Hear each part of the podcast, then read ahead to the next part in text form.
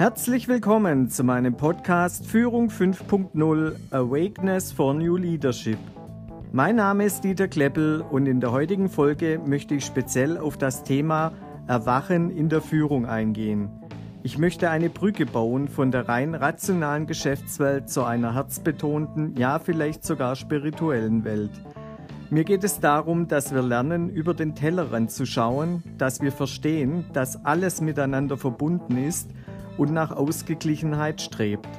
Die Zusammenhänge werden oft nicht gesehen, Stichwort Komplexität, und nichts ist ohne Grund da, Stichwort Kausalität.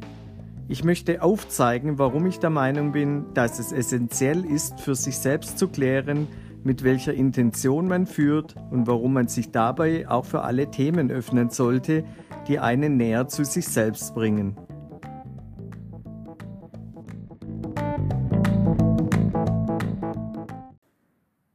Führung wird oft immer noch als der einzige Weg angesehen, eine Karriere zu machen.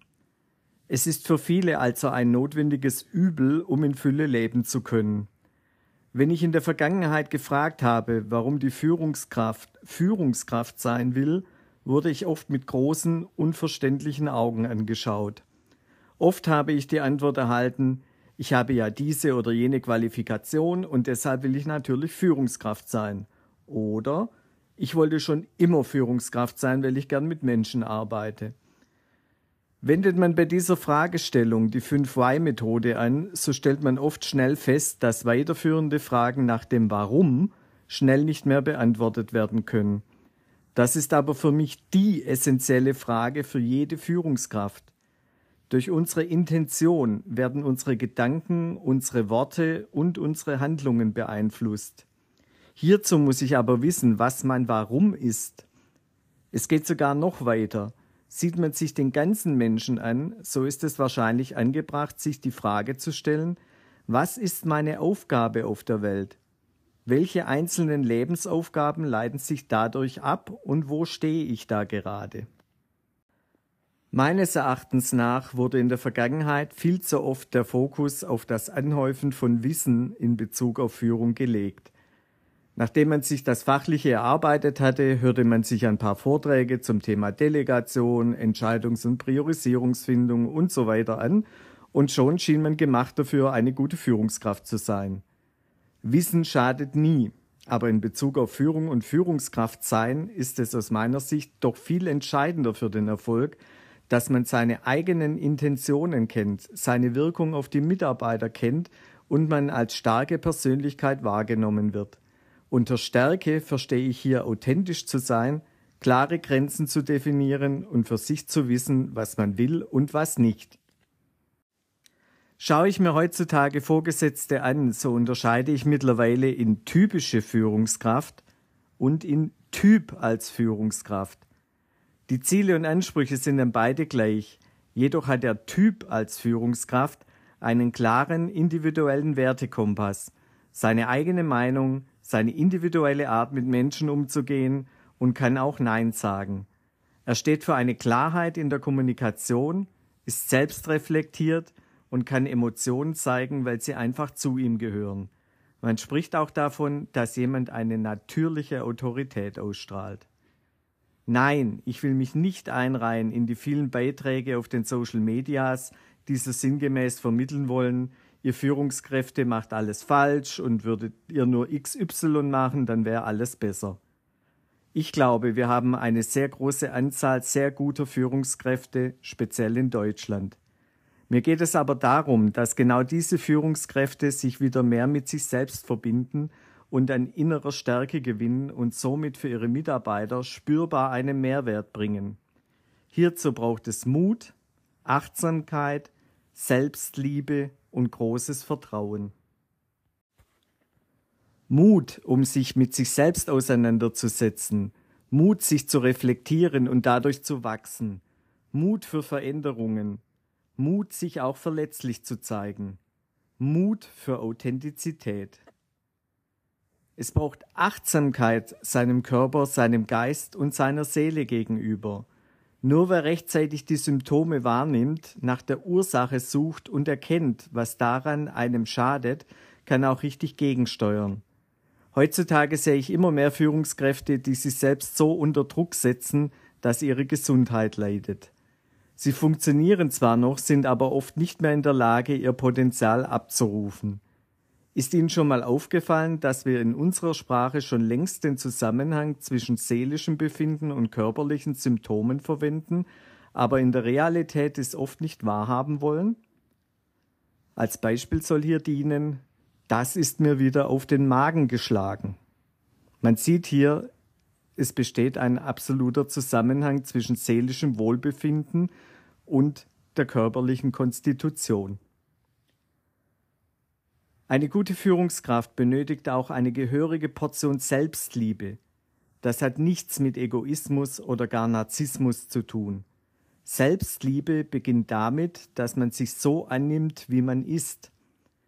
Wie immer im Leben ist das Maß entscheidend. Selbstliebe sollte also auch in einem gesunden Maß vorhanden sein, damit man auch die Stärke seiner Persönlichkeit gern nach außen tragen kann. Ich denke, dies ist ein ganz wesentlicher Faktor, wie man von den Mitarbeitern wahrgenommen wird. Wer sich selbst wertschätzt, wird auch von anderen in einer höheren Schwingung wahrgenommen. Vertrauen, dass alles einen Sinn hat. Vertrauen, dass auch die größten Probleme nur Aufgaben sind, an denen man wachsen kann, indem man sie liebevoll annimmt. Vertrauen in sich und seine Mitarbeiter. Vertrauen in seine eigene Schöpferkraft. Es bedarf dann keiner Hektik mehr und unnötigem Stress, wenn man sich auf die Aufgaben freut, weil man weiß, dass man daran wachsen darf.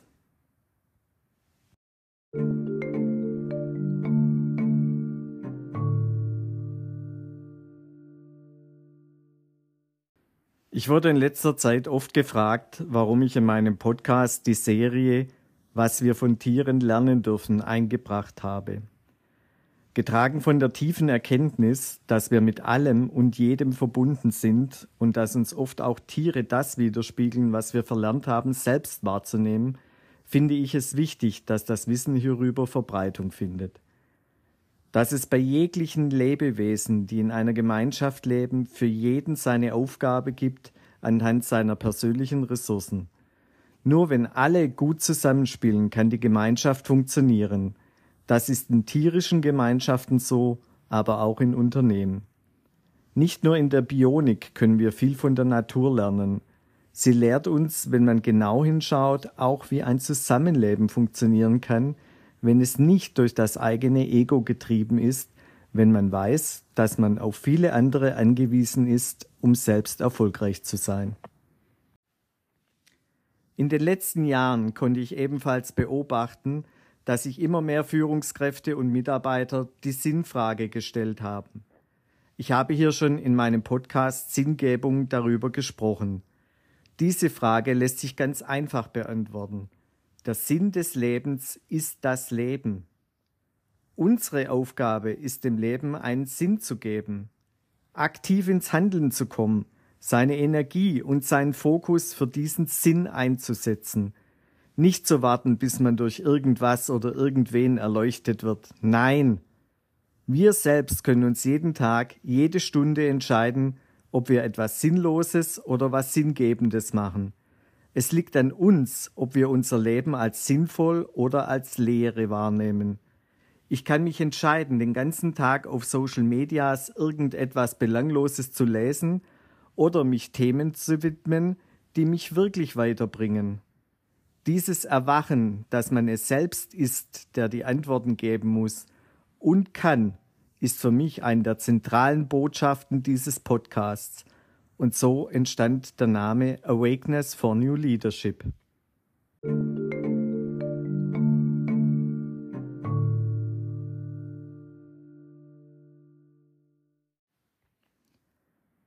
In unserer Zahlen, Daten, Fakten basierten Welt werden diese Themen aus meiner Sicht unzureichend bespielt, beziehungsweise haben sie ihre Bedeutung im Laufe der Zeit mehr und mehr verloren.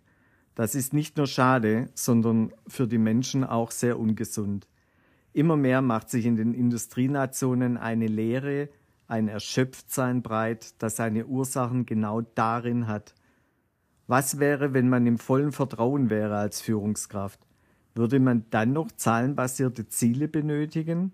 Oder würde man dann wissen, dass die Mitarbeiter das Bestmögliche an Resultaten erzielen? Eine interessante Frage, deren Beantwortung ich jedem selbst überlasse. Meinungen und Erfahrungen hierzu schreiben Sie bitte gerne in die Kommentare. Stattdessen hat man versucht, alles zu planen und zu überwachen, ohne zu wissen, was überhaupt erreichbar sein könnte. Komischerweise hat der Begriff Planwirtschaft einen sehr negativen Touch in den Unternehmen. Dennoch verhalten sich diese Unternehmen oft genau so. Diese Energie, die in Planungen geflossen ist, hätte man auch für wertschöpfende, produktive Arbeiten oder notwendige Anpassungen besser verwenden können. Wir sehen ja gerade in unserer kurzlebigen, volatilen Welt, dass die Planbarkeit mehr und mehr nachlässt und die Fähigkeit zu schnellen Anpassungen an Bedeutung gewinnt. Auch hier können wir von der Natur lernen. Das Prinzip Survival of the Fittest wird wohl jedem bekannt sein.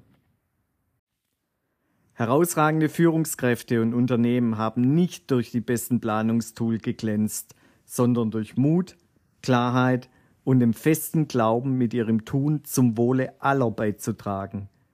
Dies inspiriert die Menschen, dies gibt ihnen den Antrieb und die Motivation, ein Teil davon sein zu dürfen. Nicht ein KPI-Chart, das an der Wand hängt, das durch so viele Annahmen zustande kam, dass man gerade im unsteten Umfeld immer wieder Begründungen finden kann, warum die Kennzahl erreicht wurde oder auch nicht. Ich hoffe, ich konnte deutlich machen, worum es mir bei diesem Podcast für Führungskräfte geht. Es geht ja nicht darum, den systemischen Ansatz in Frage zu stellen, sondern ihn zu ergänzen, sich selbst immer wieder wohlwollend zu hinterfragen und seine eigene Persönlichkeit kontinuierlich weiterzuentwickeln. Wie schon gewohnt, gebe ich Ihnen am Ende des Podcasts wieder Raum, sich Fragen zur Selbstreflexion zu beantworten. Mir hilft hierbei, die Fragen immer aufzuschreiben und sie im Nachgang ebenfalls schriftlich zu beantworten. Ich archiviere sogar die Antworten, die ich mir gebe, um später sehen zu können, wie meine Entwicklung verlaufen ist. Hier nun die Fragen. Erstens. Warum möchte ich führen? Hier bitte die 5-Y-Methode mal für sich benutzen. Zweitens. Was für Kennzahlen existieren in meinem Bereich, die ich nur indirekt beeinflussen kann? Drittens. Wo macht in meinem Unternehmen Planung Sinn und wo nicht? Viertens. Wenn ich die Kennzahlen halbieren müsste, welche würden dann übrig bleiben? Fünftens. Habe ich bei mir körperliche Symptome festgestellt und was könnten die seelischen Ursachen dafür sein?